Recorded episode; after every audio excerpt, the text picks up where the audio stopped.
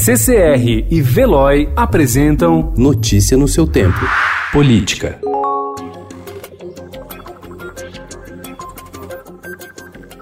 O Ministério da Cidadania ignorou alertas e aceitou um certificado de serviço que nunca foi prestado, segundo a Polícia Federal, para firmar contrato milionário com uma empresa de tecnologia. Segundo documentos obtidos pelo Estadão, a Business to Technology atestou à pasta sua capacidade técnica usando como base ações que teriam desempenhado anos antes no Ministério do Trabalho.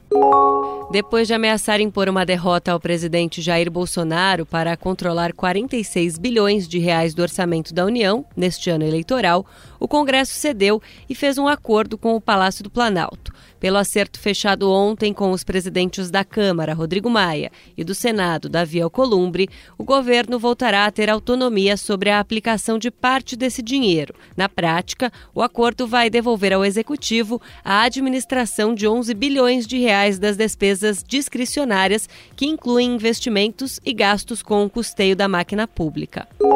Uma perícia da Polícia Civil do Rio de Janeiro em áudios do interfone da portaria do condomínio Vivendas da Barra concluiu que o áudio não sofreu edição e que a voz do porteiro que liberou a entrada do ex-PM Elcio Queiroz em 14 de março de 2018 não é do funcionário que declarou que foi o presidente Jair Bolsonaro que autorizou o visitante a entrar. Naquela data, a vereadora Marielle Franco e seu motorista Anderson Gomes foram mortos a tiros no Estácio. Segundo o Ministério Público, os tiros foram disparados por Rony Lessa, morador do Vivendas, a bordo de um carro guiado por Elcio. Ambos estão presos e negam ter cometido duplo homicídio. Bolsonaro, que tem casa no local, era deputado federal e estava em Brasília.